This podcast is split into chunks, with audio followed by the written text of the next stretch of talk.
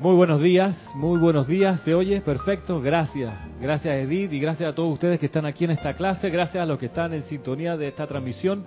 Hoy, sábado 30 de junio, ya lunes primero de julio, imagínate. Mañana, no es 31 de junio, mañana ya es 1 de julio.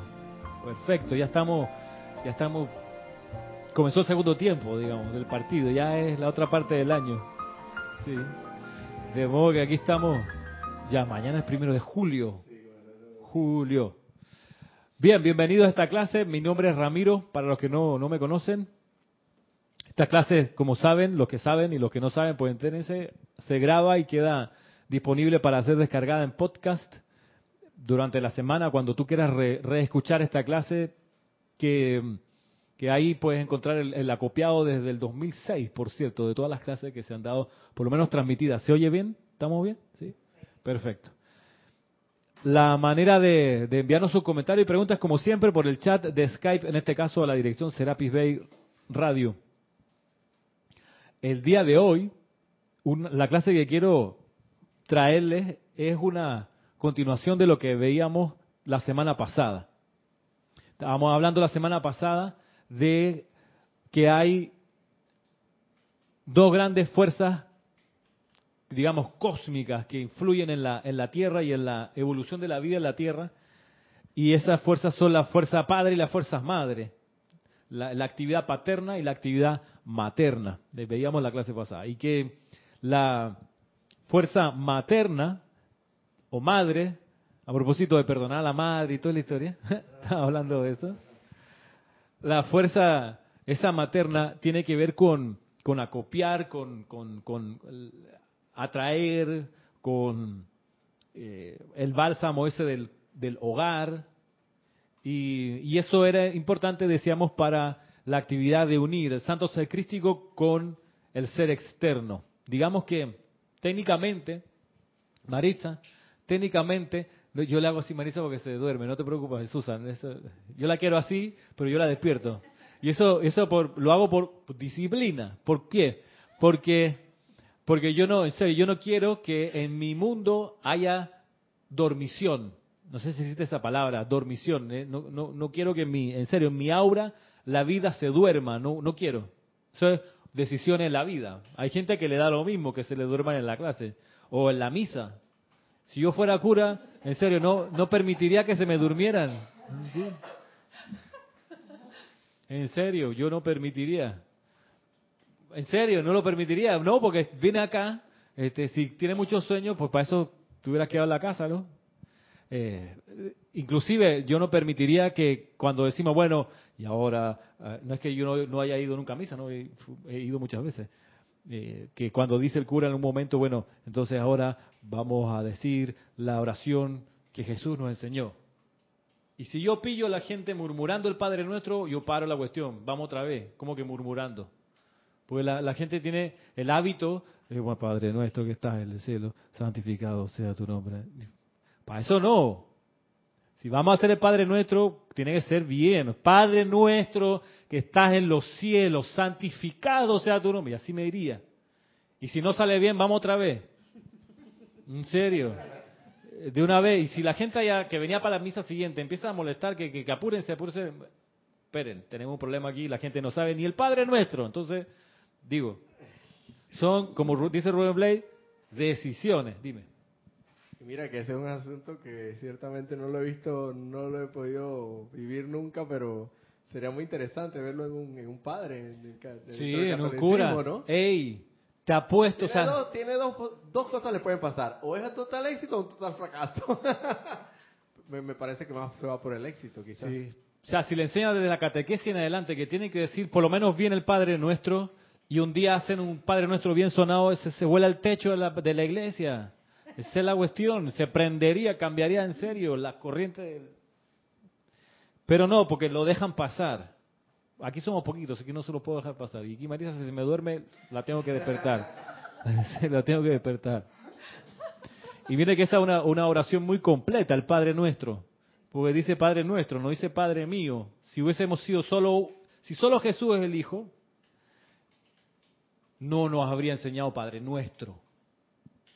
habría dicho, muchachos, síganme, Padre mío que estás en el cielo. Y él no fue así, fue, muchachos, síganme, se dice así, Padre nuestro que estás en el cielo, y ahí nos vamos. Ya que desde el principio quedó, quedó clarísimo que Jesús no es el único. Y cuando se habla del Hijo unigénito, es, que estamos hablando del santo secrístico, que ese sí es unigénito. Porque la presencia de Dios solo proyecta un santo secrístico, que es el que está en el corazón de cada uno, que es nuestro verdadero ser. Uno solo. Sí, porque no sería, sea, tú no va, la presencia de yo soy no va a proyectar varios santos secrísticos, proyecta uno solo. El Hijo, ahí está el unigénito, el único generado, el único, el único proyectado, el único exteriorizado. Y ese es nuestro verdadero ser. Claro, como estamos, ¿ves? Dormidos en nuestra conciencia, no reconocemos que ahí está la esencia de nuestro ser. Bien lo dice, por cierto, el, Evangelio, el, reino del cielo está más cerca de que la mano y los pies. Sí, porque está aquí en el corazón. ¿Qué piensa tú en lo lógico? ¿Qué está más cerca que la mano y los pies? Bueno, no sé, el hombro, digo, aquí la cintura.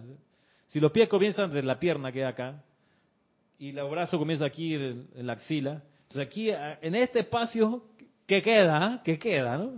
Llena el espacio en blanco. O sea, si vamos descartando dónde está el santo ser crítico, el reino de los cielos, pues aquí adentro. Y, cuando, claro, no van a ser el espacio de las bajas pasiones. Las bajas pasiones, toda esa, toda esa historia tiene que ver con, la ira, porque la gente dice, bajas pasiones del sexo. No, bajas pasiones es, del, desde el más leve desagrado en adelante. Es el, es el, el, pareciera insignificante, ah, eso ya es el inicio de una baja pasión. Ah, el, la molestia, porque lo que sea, que te ibas pasando y te rompiste la uña sin querer y eso te, hizo sentir como, ay, ya. Eso es un sentimiento que si lo dejas avanzar, vaya y se te transforma en una molestia mayor.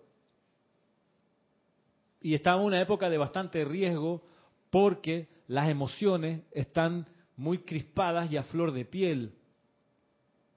¿Por qué lo digo? Porque hay una, un evento mundial que se llama Mundial de Fútbol que tiene a las emociones a nivel mundial alborotadas.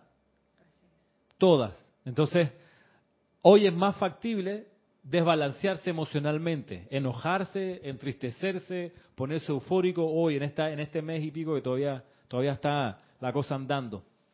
Y eso no está mal, no está bien, es, es, es una situación. Y eso además está, está dentro de lo, de lo que debe pasar. Porque esta es una tierra, un planeta activo emocionalmente. Este es un lugar donde las emociones en serio son para, para ser desarrolladas. Esta es la escuela del mundo emocional, la tierra donde nos encontramos, Marisa. Es el mundo emocional. No se estaba durmiendo ahora. No se estaba durmiendo. Es para confirmar con ella eh, si ya no puedo, exacto, no, aquí concentrado. Entonces, eh, pues sí, las emociones, no sé, están hoy en día más, más crispadas y es natural que sea. Y digo, incluso es bueno que sea así, para uno medirse y ver hasta qué punto se desequilibra. Y si uno se desequilibra emocionalmente, no darse latigazo no es pecado, el pecado no existe, lo que hay es un descontrol emocional. Entonces, si hay descontrol emocional, se controla, pues. Y hay maneras de aprender a controlar las emociones. Y hay gente que se escuda, ¿no? Y dice, no, lo que pasa es que yo siempre he sido así. Y eso, eso, eso es una falacia. Porque el hecho de que tú siempre hayas sido así, desbocado o desbocada, no significa que no vas a mejorar y vas a disciplinar tu, cuerpo emocional, tus emociones. No significa. Y es como, como la gente que dice, no, yo siempre he cantado desafinado y así voy a seguir. No, espérate, no sea flojo. ¿Cómo? Disciplínate. Prepara, entrena tu oído, porque no es una cosa de garganta, es cosa de oído. Uno canta desafinado porque no se oye. No se oye. Y es cosa de entrenarse y uno se da cuenta cuando se empieza a oír cómo y por dónde puede mejorar.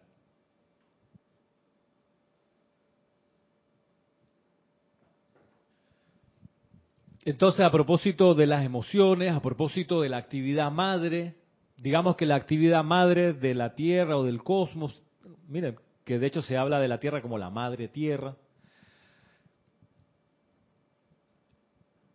De hecho, Rusia, los rusos le llaman la Santa Madre Rusia, no sé si sabían, porque es la madre de todas las Rusias. Eran tres Rusias, la Rusia, la Bielorrusia, la Rusia Ucrania y la Rusia de Moscú de allá. La primera fue la Rusia de Ucrania, el Ducado de Ucrania. Después vino, vino la de Moscú y luego la Bielorrusia, la Rusia blanca. Son las tres Rusias. Y Moscú es la capital de las tres. Y a eso le llaman ellos la Santa Madre Rusia. Por eso a ellos la Segunda Guerra Mundial, ellos no lo conocen como la Segunda Guerra Mundial, los rusos lo conocen como la Guerra Patria. Porque ellos defendieron el suelo de su Santa Madre.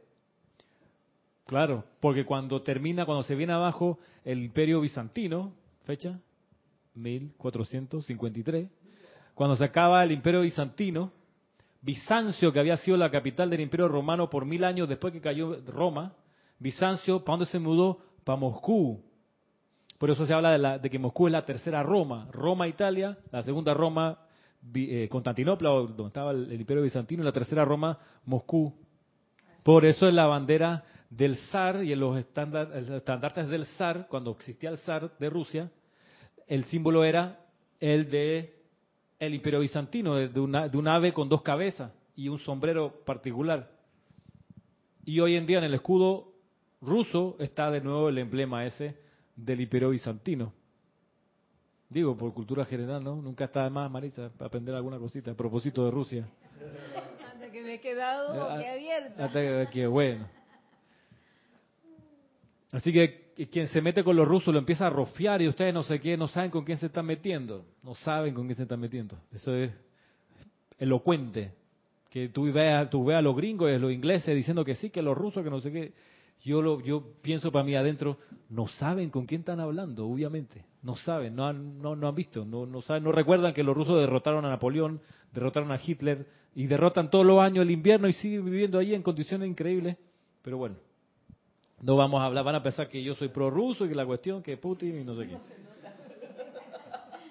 Sí, hay que estarse. Y sí, claro, no, tú naciste allá y la, juicio crítica y condenación.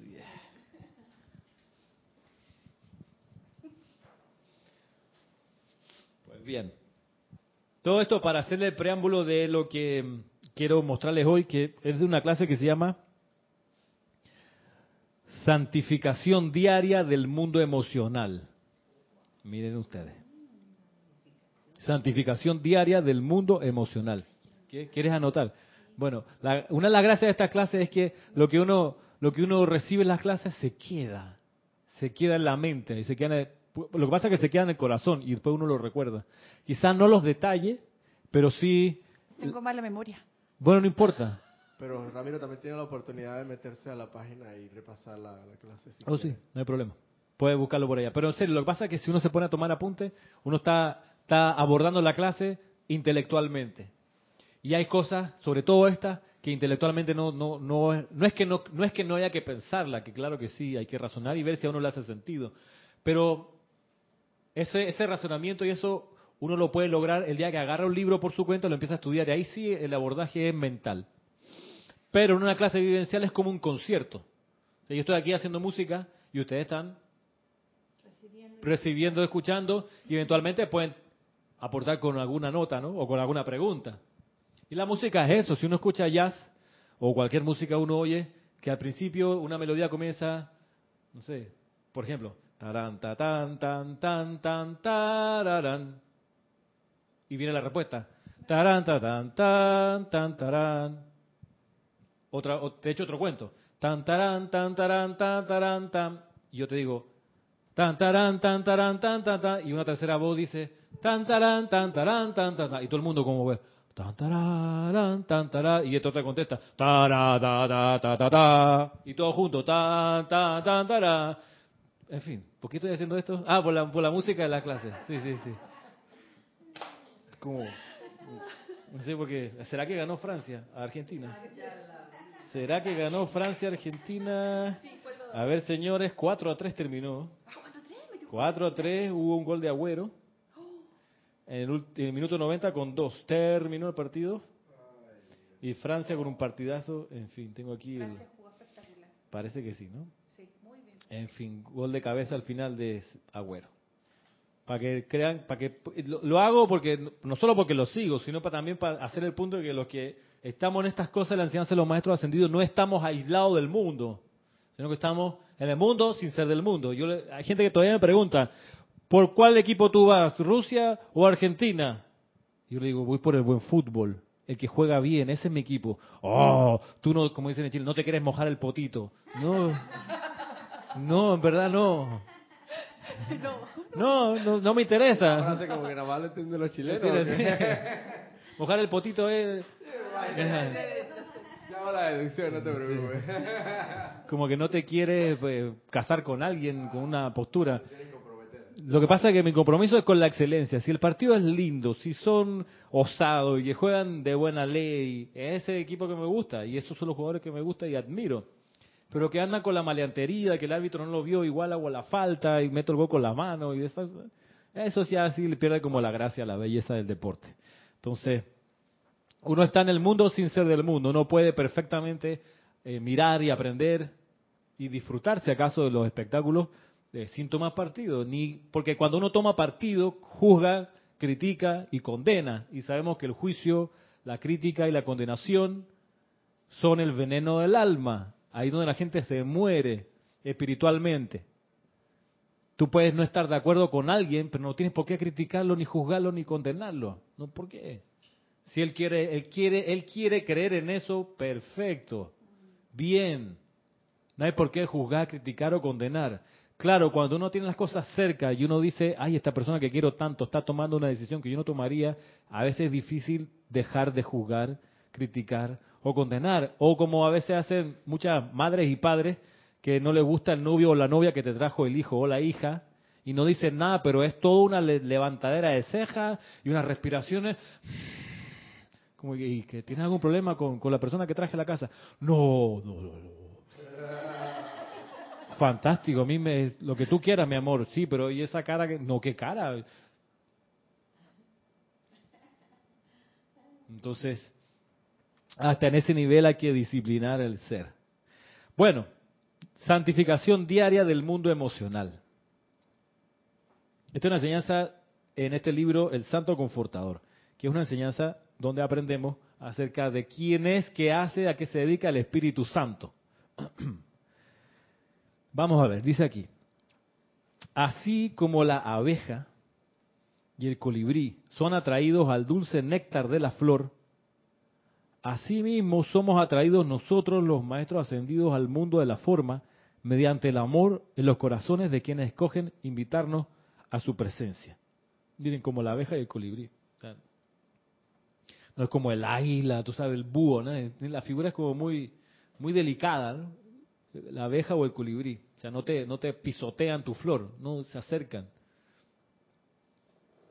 Y mire, la siguiente, siguiente párrafo es, bien, bien impresionante. Dice, este es el Mahacho Han, el santo confortador. Dice, nunca cesaré de inclinar la cabeza en gratitud ante la invitación de un hijo del hombre encarnado que desea invertir algo de su tiempo y energía en comunión con cualquier miembro de nuestra jerarquía, ya que es mediante oportunidades como estas que podemos infiltrar la palabra de Dios y su verdad dentro de la conciencia de la humanidad. Vengo hoy en el nombre del Espíritu Santo y vengo a darles quizás un sentimiento de su naturaleza. Yo soy el representante del Espíritu Santo para la tierra. Me gustaría explicar esto de modo que de presentarse la ocasión y si escogieran hacerlo pudieran a su vez iluminar la conciencia de quienes contacten en cuanto a este cargo en particular, ya que si la gente se familiariza con él, quizás en su momento también solicitará la comprensión y tenga yo el privilegio en esa repetición de ayudar a otro miembro de la raza a desarrollarse en cuanto a la madurez divina.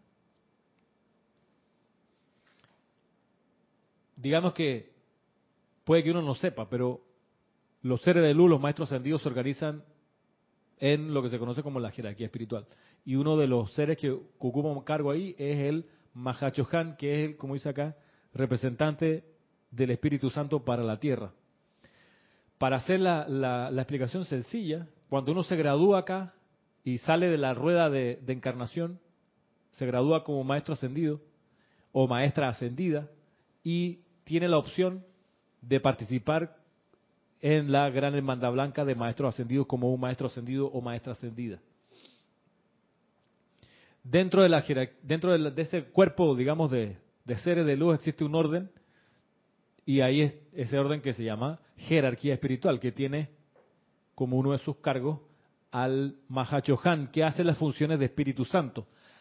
En la jerarquía espiritual hay distintos cargos, distintos maestros haciendo distintas cosas y actividades. Digamos, para, para hacerlo sencillo, a propósito que está Susan aquí, quizás es la primera vez que oye estas cosas, hay, desde el sol se emanan siete rayos, básicamente. Siete rayos, que enfatizan su radiación en días distintos de la semana. Domingo la radiación es enfatizada por el rayo azul, que es el primer rayo. El lunes por el rayo dorado, que es el segundo rayo. Así el tercer rayo se enfatiza el martes, el miércoles el cuarto rayo, el jueves el quinto, que es el rayo verde, y así, el sexto el viernes, el rayo oro rubí, y el séptimo día, que es sábado como hoy, el rayo violeta, y ese es el orden acá de los colores de, esta, de estas siete, digamos, círculos concéntricos que están aquí en la lámina. Entonces, cada uno de esos rayos tiene pues un ser de luz que lo proyecta. Pero el Maha Chohan, el nombre viene de Maha, que significa gran, Chohan, que significa director. Entonces él es como el gran director de la proyección de los rayos. Ahora lo vamos a mirar con un poco más detalle en lo que sigue.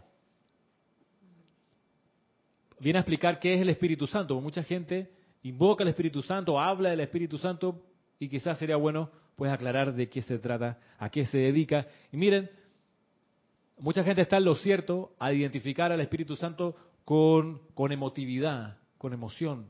Y, es lo siguiente, dice aquí, el Espíritu Santo es el mundo emocional de Dios mismo. Contiene dentro de sí cada sentimiento y virtud, belleza, armonía y perfección que la mente humana puede concebir, así como muchas cualidades con las cuales desafortunadamente ustedes ni siquiera están, se han familiarizado mentalmente. El representante del mundo emocional de Dios para cada planeta tiene la oportunidad, cuanto la responsabilidad de desarrollar a través del mundo emocional de toda corriente de vida el mismo espíritu de santidad en que toda la naturaleza de Dios está conscientemente encarnada e irradiando a voluntad. ¿Cómo se digiere esto?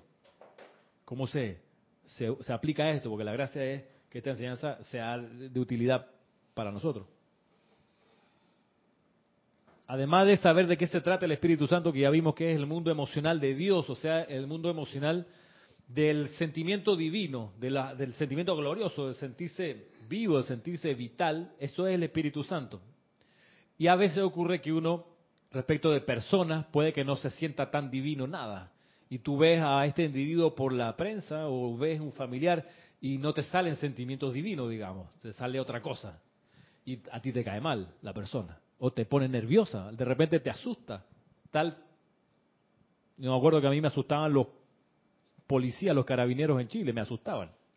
Entonces, ese no es un sentimiento divino. Aquí no me asustan. Bueno, no me asustan. No es que no es que no les tenga respeto, pero acá el, policía panameño no te intimida. El policía chileno, quizás por la historia, por la efluvia, donde andan, puede resultar intimidante, aunque creo que hacen esfuerzos para no mostrar así una cara y una imagen tan fiera. Pero digamos que, por último, hay gente que le aterra al jefe o Vaya, mil cosas. Entonces, ¿cómo se hace esto? Dice el Mahacho Han que él, el Espíritu Santo, es el sentimiento, es la emoción de Dios. Todo sentimiento divino, Él está encargado de eso, de sostener eso. ¿Y cómo entonces uno se unifica con el Espíritu Santo? Porque hay mucha gente que dice, sí, Espíritu Santo, ven, ven, Espíritu Santo, ven, ven, pero no han realizado, y eso es lo bueno de una clase como esta, para entender que cuando uno invita al Espíritu Santo, lo que está invitando es el sentimiento de Dios. Entonces, ¿Ah? ¿El alma? No, el alma, digamos que el alma es una, es una, es una creación de la conciencia humana que pasa de encarnación a encarnación y el alma, digamos que es como la, la sombra de Peter Pan, es una sombra que está siempre acompañando a Peter Pan, pero no, no nos metamos por ese ejemplo. Pero es un poco eso, es una creación que opaca la luz divina que uno tiene Y, el alma es lo que ha de poder iluminarse, transmutarse y volverse prístina y cristalina para que la luz del Cristo se manifieste. A lo que voy es que cómo, cómo uno puede sentir el sentimiento del Espíritu Santo o de Dios o lo que sea con, con respecto a las personas que uno no se siente bien.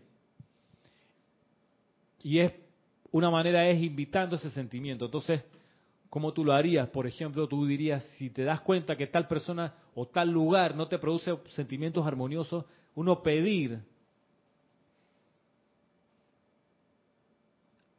a la presencia de Dios que tiene dentro que te haga sentir lo que esa presencia siente respecto de esa persona. Hazme, sentir lo que tú sientes respecto de ese lugar. Hazme sentir lo que tú sientes de esa situación. A veces uno tiene problemas familiares, entonces uno ha de pedir, hazme sentir lo que tú sientes acerca de mi mamá, de mi papá, hazme sentir lo que tú sientes de mi hijo, hazme sentir lo que tú sientes de esos vecinos escandalosos, hazme sentir lo que tú sientes de eso. Esta disciplina hace que uno deje de pensar tanto en uno y empiece a buscar pensar y sentir como siente Dios en uno, que no es lo mismo. Hasta ahora hemos sido gobernados por el alma, digamos. El alma ha tomado como el control del, carro. Pero es cosa distinta cuando es el Cristo el que toma el, el control del carro. ¿Y dónde, dónde se, se, se, siente clarito esto? Se siente, como conversábamos hace un rato, en la música que va con las palabras, porque ahí va el aliento de uno. Yo lo he experimentado clarito cuando me acuerdo ese ese ese concierto en, el Parque Catedral del Festival de Jazz de hace unos cinco años atrás o más quizá. ah, pero sí, por ahí eh, antes, antes de hacer el, final, el cierre en, en, la Ciudad del Saber, que se hace el cierre del Festival de Jazz todos los años en Ciudad del Saber, antes se hacía en el Parque Catedral, en Santana, en, perdón, en, Casco Viejo. Yo fui un par de veces ahí y me acuerdo una que es, porque claro, el, el, que cierra es Danilo Pérez con su banda, la que está en ese momento, él al piano y algunos músicos que lo acompañan. Pero antes de que cierre él, siempre, eso comienza como a mediodía, y él puede que suba a, la tarima como a las 8 de la noche. Pero entonces durante el día hay distintas bandas que van desfilando, tocan, hacen sus temas. Yo me acuerdo clarito, estábamos escuchando unos músicos, unos muchachos tocando espectacular. Bien, lindo, ¿sabes? Con onda y qué sé yo, funcionaba bien. Eh, y, y, bueno, viene una banda siguiente y viene, cuando cuando vienen estas presentaciones así, que ahora nos va a acompañar este músico que tiene toda esta trayectoria, grabado todos estos discos, cuando ya vienen con demasiada verso y, presentando a la persona, yo me pongo como un poco la defensiva, bueno, ¿va a ser bueno o va a ser malo, no? Porque a veces cuando tiran demasiado título es que el tipo es más o menos nomás. Sí. Pero este, en serio, lo habían, una super publicidad ante el tipo que lo presentaba, el presentador. Bueno, se sube el señor, un señor ya, tocando saxofón tenor con un saxofón alto de acompañante, tipo la batería, el contrabajo atrás y un pianista, un joven, muchacho, pero este era un señor mayor. Y al principio, bueno, bien, no sé qué, y él tenía toda la pinta así de jazzista medio medio rasta, un gorrito así como de Juan Luis Guerra, con unas trenzas así largas, un señor mayor con barba, eh, bien personaje, tú sabes. Pero la cosa es que yo me empecé a sentir incómodo cuando tocaba. O sea, al punto que... ¿Qué es esta vaina? Tirando notas y dedos y escalas para arriba y abajo. De repente yo me acuerdo que hice como abstracción y empecé a mirar y todo el mundo que estaba por aquí cerca, puede haber sido como las 5 de la tarde, todo el mundo como empezó a conversar, y bueno, no sé qué, y la gente iba a buscarse un trago y regresaba. Era como, como que hasta ese momento los, las bandas que nos habían llevado como cautivados, todo el mundo estaba como viendo lo que tocaban y era como, uh, entró este, esta persona, empezó a sonar su instrumento y como que todos que, ah, ok, ah, sí, suena bien, pero hoy como te iba diciendo, mira, hoy trajiste a fulanito, ah, qué grande, cómo ha crecido, hoy tu mamá cómo está, bien, y el tipo allá tocando, ¿no? Sus su nota, su nota, su nota. Y es que cuando uno hace sonar instrumentos de viento, uno no puede ocultar lo que es. Es algo muy especial de los instrumentos de viento, que te sale el ser que tú eres, porque es tu aliento el que está pasando por el instrumento. Uno si toca la batería puede disimularlo. Tú puedes ser un... Iba a decir una barbaridad aquí, pero puedes ser un, un ser despreciable, mal amigo, tú sabes, que hablas mal de todo el mundo, y, pero toca la batería y eso no se nota. Tú puedes ser un arrogante de principio a fin, pero no se nota. La batería tú tiras por aquí por allá y eso. Ah, Roberto, los bateristas, tú no te das cuenta si el tipo es un. como de mierda no. la batería. sí, eso es lo bueno en la batería. No, por esa razón. no, pero eso es lo bueno en la batería. Que uno, la, batería es más exterior, digamos, pero es, los instrumentos de viento son demasiado íntimos con uno porque te hacen sacar tu aliento. Y tu aliento es calificado por tus sentimientos. Y como tú eres, en realidad pasa por ahí. Entonces, es, es una empelotada así en público. Quedarse sin ropa totalmente. En serio. Por más que tú quieras taparte con un instrumento de viento, no puedes taparte. No puedes taparte. No puedes taparte. por, eso tengo entendido que la flauta es uno de los instrumentos que aquí se recomendó en su momento porque se dice que es el aliento, por ahí sale el aliento, ¿no? Claro. tiene que ver mucho con el Mahachohan. Y el, exacto, lo que estamos hablando ahorita, de que, de que a través del aliento necesariamente sale tu verdadero ser. Más todavía si estás haciendo música de creación espontánea, porque por último, tú agarras una partitura ya escrita y tocas y eso te moldea de todos modos lo que va a sonar. Pero si tú dices, no, voy a ser libre y voy a tocar como en el jazz lo que me surja, en base a un orden, por cierto, pero no tan estructurado como en una partitura, donde ya todo... Cuando, cuando, uno se, cuando uno improvisa, en la improvisación todavía con más nitidez se deja sentir lo que uno es. Hasta ahí, eso es así. Entonces,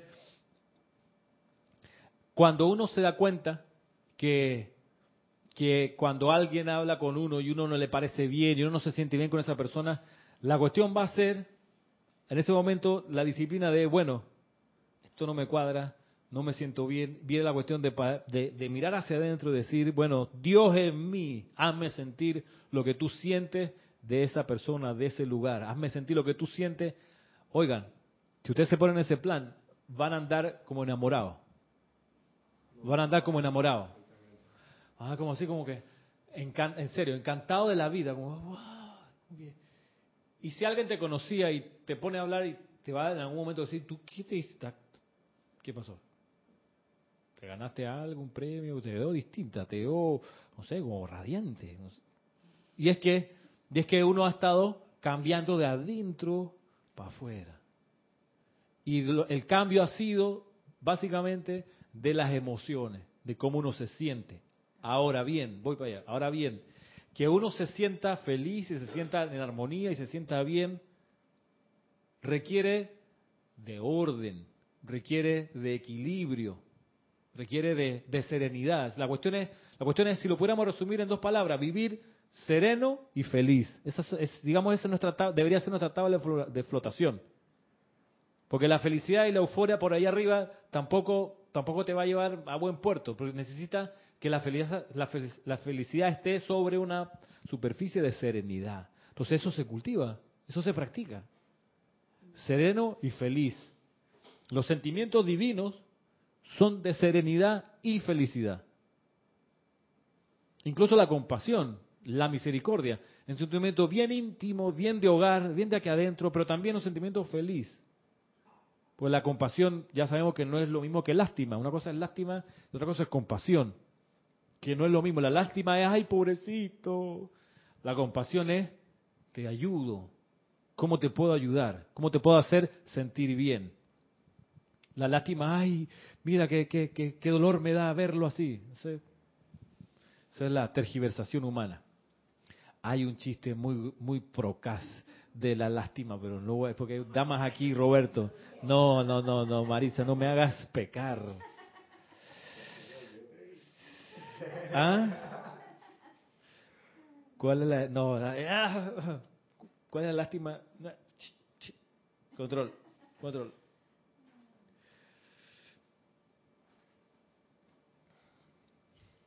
En fin, estamos acá. Miren, desarrollo emocional. Dice, esto es muy esperanzador, particularmente para los corazones sinceros y almas que se esfuerzan en asistir a la vida con el sentimiento de ayuda y un deseo de beneficiar. Y aun si la acción no produce el efecto deseado, no hay karma de mérito destructivo, cuando el sentimiento es armonioso.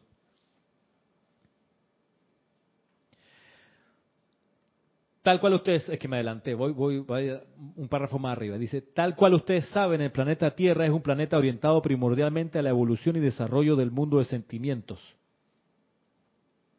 Si educáramos los sentimientos, si fuésemos educados en los sentimientos, este planeta sería otra cosa, nuestra vida sería otra cosa, pero nos educamos y nos educan en el intelecto.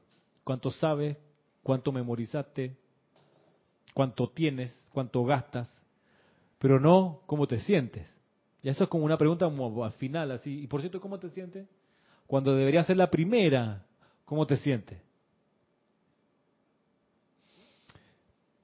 Es parte de nuestra dormición es parte de estar dormidos espiritualmente que no reconocemos lo fundamental, lo fundamental de nuestro mundo emocional, cómo nos sentimos y qué sentimientos irradiamos. Entonces, vuelvo a leer, dice, tal cual ustedes saben, el planeta Tierra, cuando él dice tal cual ustedes saben, cuando yo lo leí por primera vez, yo no sabía, yo no sabía.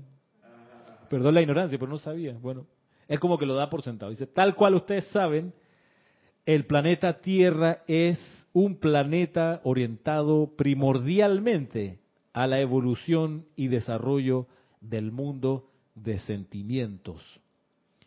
Y la humanidad, al activar ideas de toda índole, está constantemente utilizando la vida. Y el espíritu con que utiliza esa vida determina la eficacia de la manifestación.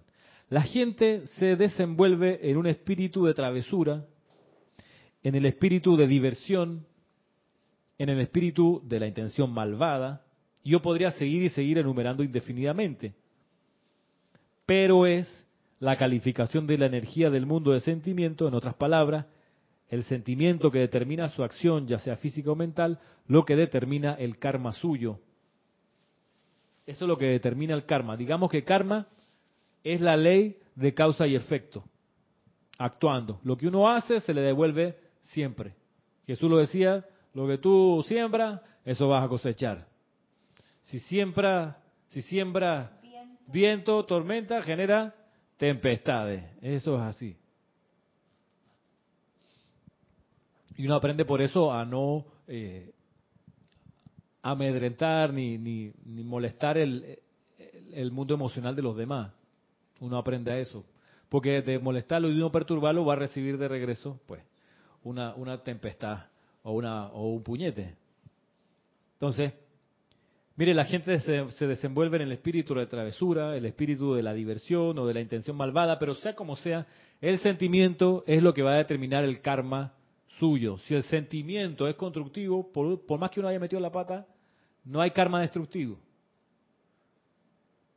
Si el sentimiento era de buena voluntad, pero a uno se le fue la mano con la buena voluntad y cometió un error, no hay karma destructivo.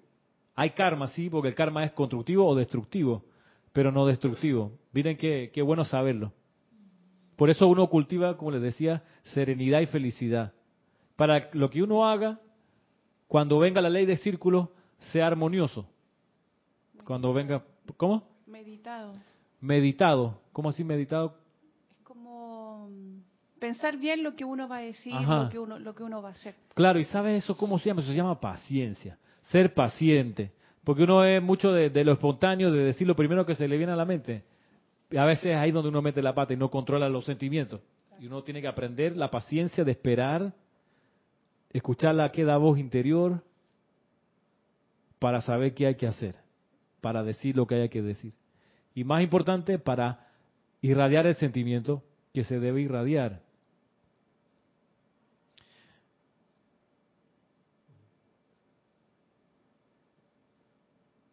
Miren, esto, esto a mí me encanta porque esto tiene, lo que viene tiene bastante aplicación en algunos ejercicios de respiración que pudiéramos hacer.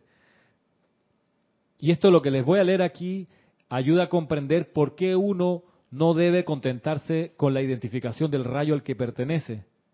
Porque uno pues necesita manifestarlo todos. Miren lo que dice acá. Cada uno de los siete chojanes o directores de los rayos encarna una de las cualidades supremas de Dios. Así, el espíritu de la divina voluntad, el espíritu de la sabiduría, el espíritu de la tolerancia, el espíritu de la belleza y el genio, el espíritu del balance matemático y la perfección científica, el exquisito espíritu de devoción y el espíritu del ritual. Antes de tener derecho a ocupar el cargo del Espíritu Santo es necesario incorporar todas estas cualidades en sí. Mire, con solo este párrafo creo que nos podemos quedar por lo que queda de la clase. Porque está hablando de varias cosas importantes. Miren, esto es una, digamos, una disección completa de lo que el Espíritu Santo es. Porque generalmente se queda la gente con la idea de que el Espíritu Santo es solo emotividad, solo pasión, es solo eh, eh, como fervor. Miren que también el Espíritu Santo es el espíritu de la divina voluntad, es también el espíritu de la sabiduría, y así el espíritu de la tolerancia, el espíritu de la belleza y el genio. O sea, por ejemplo, si uno ve belleza y genio y lo percibe y lo siente así, ese es el Espíritu Santo actuando a través de, esa obra o de ese artista o de esa presentación teatral.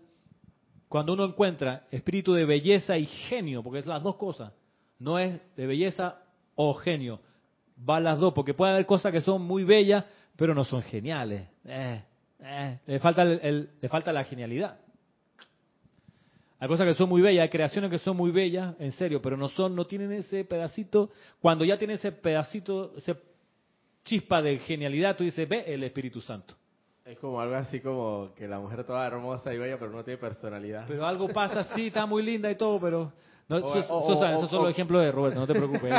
él, es así, lo queremos Estaba que aparentemente que toda hermosa y radiante y cuando abre la boca una racataca. Bueno, no sabe hablar, significa, ¿no? Puede ser, le falta, bueno, es que ahí la belleza también en el hablar es importante, pero por ejemplo yo pensaba que cuestiones de arte o de música o de canciones que yo conozco, yo, yo en lo personal la identifico como geniales. Que no son que bárbaro, que genio, ¿no? Sino que son, tienen belleza y genio. Por ejemplo, al de repente ustedes la conocen, Run Run se fue para el norte de Violeta Parra. Esa, esa, esa, letra es bella y es, y es genial. Tiene porque yo no la había entendido, una canción, puede tener 60 años por allá, esa canción es vieja, que es lo que, yo siempre pensé que era como, yo no, la entendía realmente. Porque ella dice, cuando ya uno se entera de la biografía de esta cantautora, ella de joven se enamoró de un suizo, eso le pasó en su vida, y el suizo, pues seguro, ella, el suizo llegó a Chile, ya se enamoraron, deben, tenido, deben haber tenido un romance ahí breve, pero el suizo, que era antropólogo, dijo, pero es que lo que pasa ella vivía en el sur, pues creo que en Temuco por allá, y o en Santiago, Santiago, pero el muchacho se fue al altiplano, se fue a Antofagasta, se fue a Bolivia, terminó, se casó por allá después. Entonces, pero ella quedó como enamorada del tipo, pero él se fue. Entonces la canción ella lo llama Run Run. Entonces dice la letra, Run Run se fue para el norte, no sé cuándo vendrá. Vendrá para el cumpleaños de nuestra soledad. Entonces, sí, exacto. Ahora yo lo entendí como que, coño, el tipo... Entonces después dice, Run Run mandó una carta eh, por mandarla nomás. Claro, se sentó en una piedra, se puso a divagar que sí, que esto, que el otro, que aquello y además, una cosa así, eh, que nunca y que además, que la vida es mentira, no sé qué, la muerte es verdad, pa, pa, pa, ay, ay, ay de mí. Es, es preciosa, pero tú dices, yo ahora la entendí, es genial porque es un corazón roto, porque el tipo se fue. Y cuando le escribí una carta, peor, porque fue una carta como que, ah, después te, escribo para que no moleste. Entonces, dice, en el razonamiento de ella, ¿para qué me escribió la carta, hermano? Ya entendí. entonces ya más herida se siente. Tú sabes, pero cómo lo dice es genial. Otra, otra, otra, otro, otro, otro tema genial que yo pensaba, que hay muchos que son muy bellos, pero genial también. Por ejemplo, hay una canción de Pedro Aznar que se llama Rencor, vale la pena. Vale la pena que la oiga la letra. Vale, la pena. Es, bella. Ah, Joaquín Sabina, 19 días y 500 noches. temazo. ¿Te, te suena el escuchado? Bueno, les paso el dato. Bueno, pueden después de la clase pueden buscar por YouTube Joaquín Sabina, 19 días y 500 noches. Yo tardé en olvidarla 19 días y 500 noches. no, no, y la letra E, y cuando se fue me dejó la maldición del cajón sin su ropa. Mira esa frase, ¿no? Se llevó de, su, de mi espejo su vivo retrato. No, me tiene un momento genial. Entonces, el tema es bueno, pero además tiene su... Entonces, claro, tú cuando ves por ahí algo bello, pero que además es genial, es el Espíritu Santo actuando a través de ese artista, de esa letra.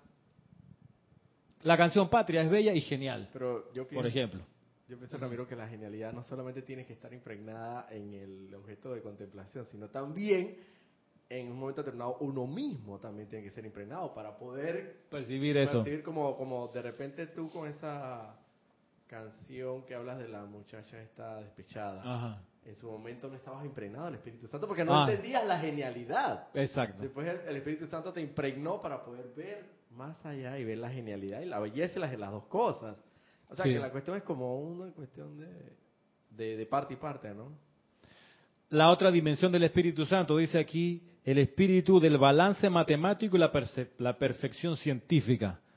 Marisa, tú cómo tú dices, pero no que el, Espíritu Santo no era como pura emotividad y rayo rosa y la, el amor divino y la cosa, no te dice, te dice, no, espérate, es también el balance matemático y la perfección científica. La, perfección científica es eso que te explica en blanco y negro, números, causa y efecto. Esto ocurre por esto. Miren, mucha gente que, dice que, que muy, muy religiosa, no sé qué, y tú le dices, bueno, ¿y esto por qué pasó? Y la clásica dice, es que Dios lo quiso. O la otra, por algo será. Es un misterio. Todo eso son en contra del, en el sentido este del Espíritu Santo, que es el balance científico, como dice aquí, balance matemático y la perfección científica.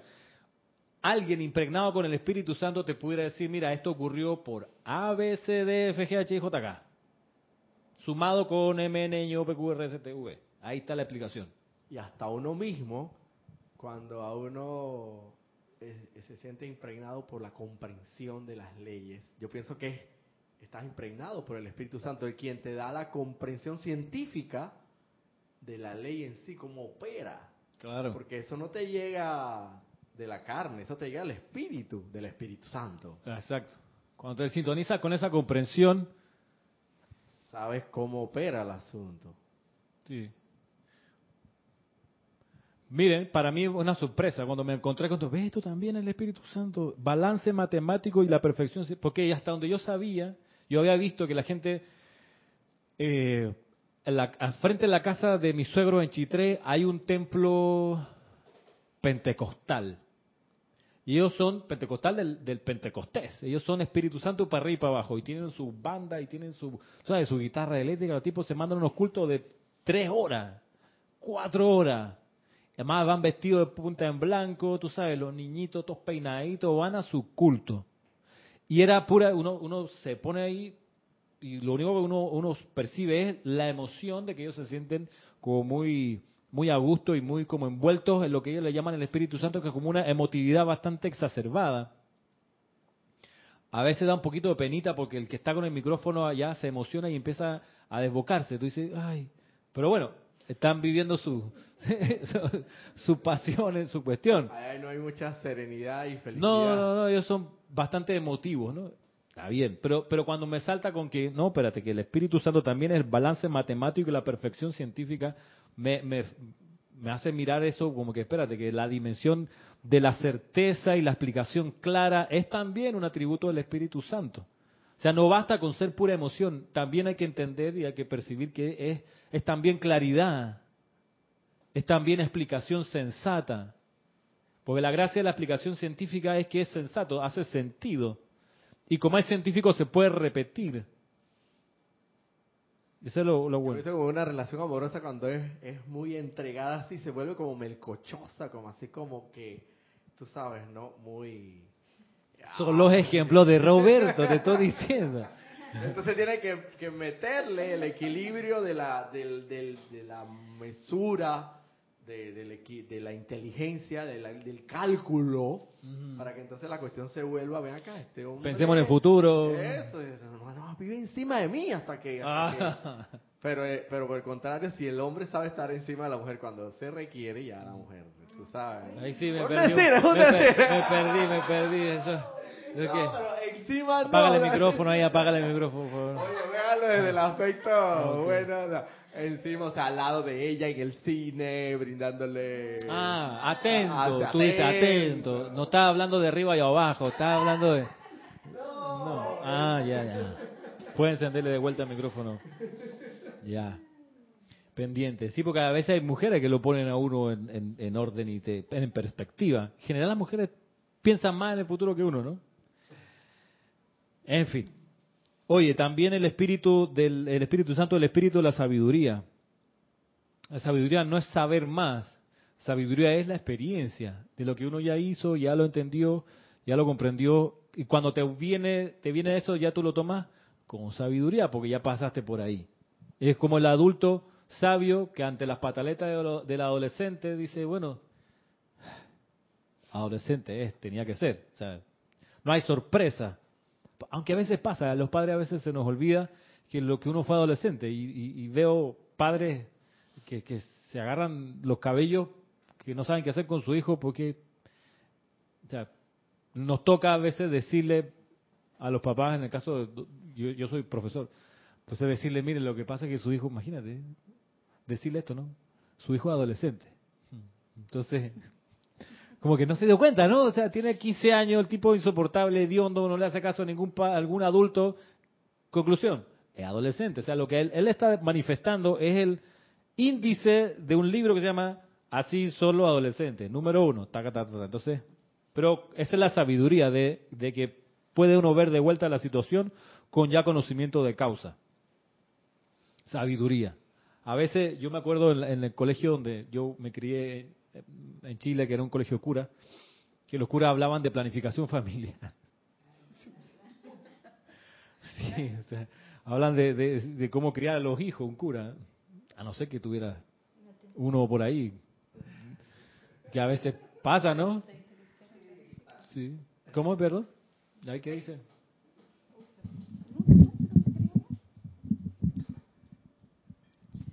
Me parece a mí que que no tiene propiedad un cura para, para hablar de planificación familiar y, de todo eso, porque no lo ha vivido, solo lo ha leído en alguna parte, no lo ha sentido. Y tal vez por eso eh, sabemos todas las cosas que pasan dentro de la iglesia y, y algunos, de, algunos se casan, dejan la iglesia y se casan.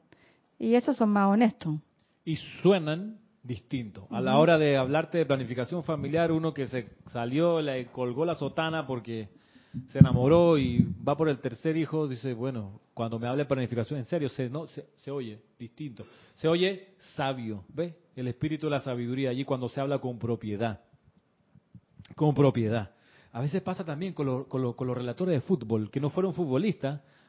Tú dices, ah, Dice todas las palabras que dicen todos los comentaristas, pero ¿por qué no suena como uno que sí estuvo ahí en la cancha y jugó y las pasó todas?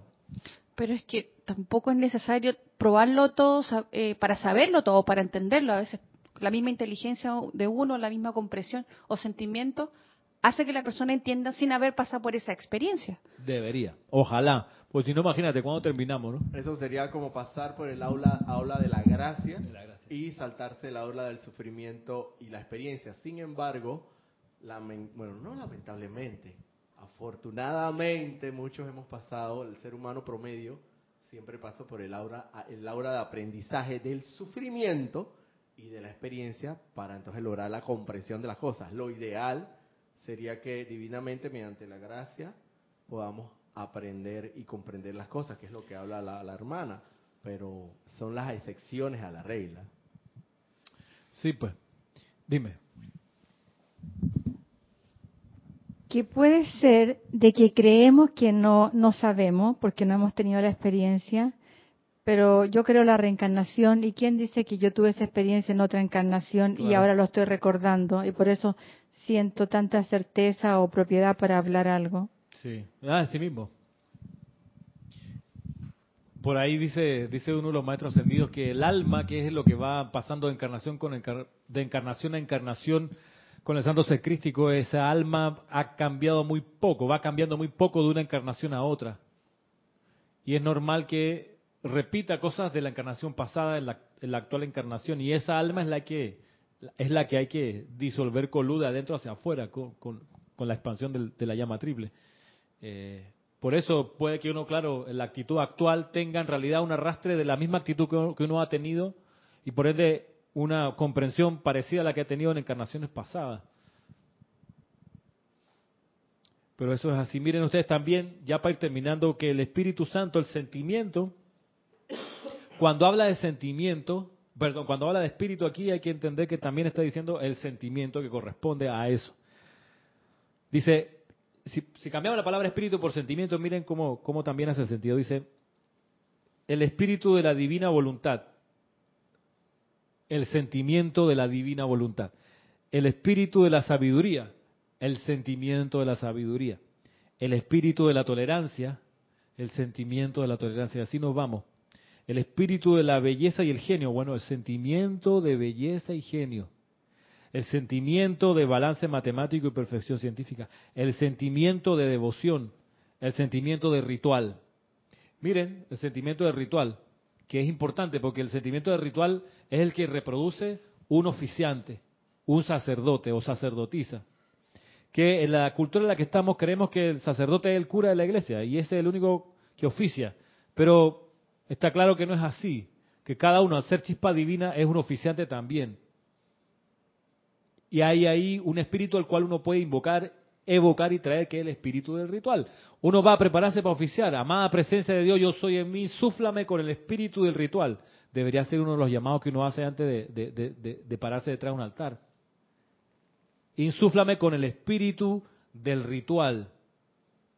Tuve amada presencia de Dios, yo soy en mí. Maestro ascendido San Germain, insúfleme con el espíritu del ritual.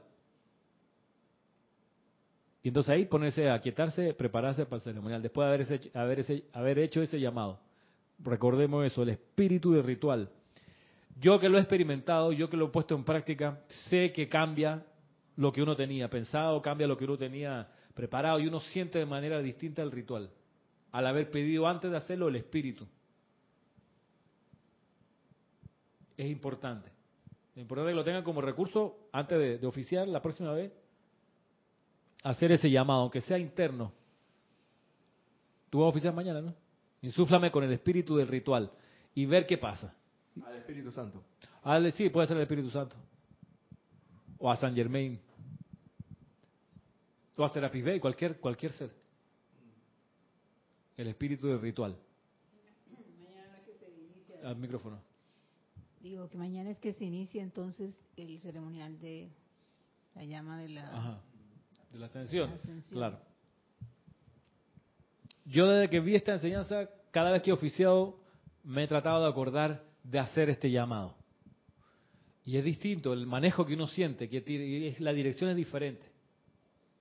Porque uno está ahí mismo, después de haber hecho ese llamado, está en realidad siendo inundado con ese sentimiento del ritual. Entonces, toda la conducción y el manejo de la energía que surge en un ritual es distinto y lo que lo hemos experimentado nos damos cuenta que no tiene nada que ver con el desboque ni con los gritos a todo pulmón, ¿no? es el ritual, es la cosa ceremonial de la dignidad espiritual, que es esa cuestión, esa, ese no sé qué. Que les paso como parte de la disciplina para oficiar. Invocar el espíritu del ritual. El exquisito, dice aquí el exquisito espíritu de devoción. Eso es lo opuesto a la gente que, que por devoción interpreta irse de rodillas de Panamá a Portobelo. Ya hay gente muy devota, eso no, eso no es devoción, eso es otra cosa. Pero la devoción, como lo veíamos hace dos sábados atrás, devoción es esa admiración por todo que uno siente y uno se da cuenta que uno es de este tamaño mínimo. Al lado de cualquier otra manifestación uno es nada. Y entonces lo que te queda es admirarte, qué maravilla esta cuestión. Ah. Esa es la devoción. Y la devoción, de, los secretos es que la, devoción no hay que estarla exhibiendo, es algo bien quedo. que uno siente admiración, digamos, la devoción y admiración por todo, porque uno puede decir, no, yo claro que admiro a Jesús, como no, la Madre María, pero ese vecino. Entonces sentir devoción también por cómo Él es, sentir admiración. Ahí está la gracia, porque cualquiera puede adorar a los ángeles y a los santos y lo que sea, pero a ver al tipo que tiene enfrente, a la funcionaria pública que te atiende de malos modos, a ver, admírala.